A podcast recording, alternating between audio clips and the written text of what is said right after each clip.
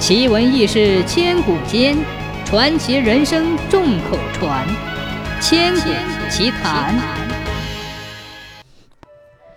四川有个姓杜的隐士，非常喜欢字画，足足收藏了好几百幅名人的手迹。其中有一幅是大画家戴嵩画的斗牛图，是他最珍爱的，专门给装上了一根玉的轴子。把画放在一个锦缎做的袋子里，常常随身带着。一天，他把收藏的字画拿出来晾晒一番，恰巧走过来一个放牛娃，看见这幅斗牛图，却拍着手哈哈大笑起来。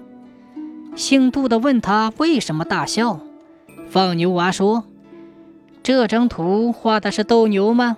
要知道斗牛的时候，牛的力气全用在犄角上。”尾巴是紧紧夹在屁股那里的呀，可是画上的牛却把尾巴翘得老高，这样还算斗牛吗？错啦！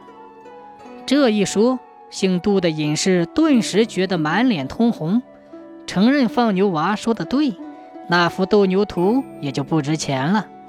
俗话说，种田的事要问农夫，织布的事要问织女，这是一点也不错的呀。